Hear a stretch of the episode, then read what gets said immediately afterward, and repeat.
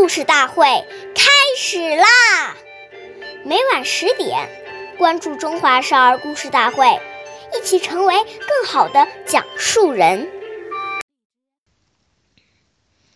弘扬中华瑰宝，传承红色基因。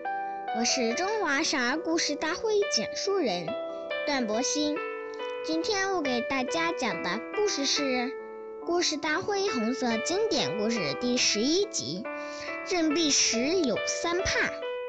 今天我给大家讲一个中央书记处书记任弼时爷爷的小故事。任弼时爷爷生前有三怕：一怕工作少，二怕麻烦人，三怕用钱多。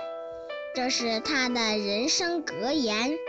他患有高血压病，但从不要组织照顾，反对特殊化，处处严格要求，始终保持了共产党员简朴、清廉的本色。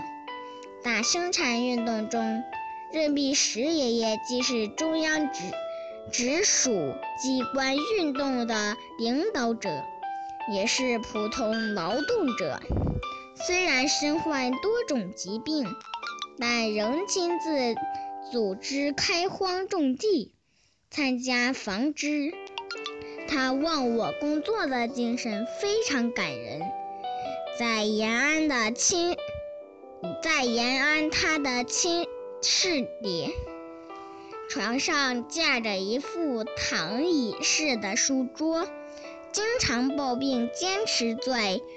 床上办公学习，他对身边的同志说：“我们都是共产党员，肩负着革命的重担，能坚持一百步，就不应该走九十九步。”谢谢大家收听，关注中华少儿故事大会，一起成为更好的讲述人。我们下期节目见。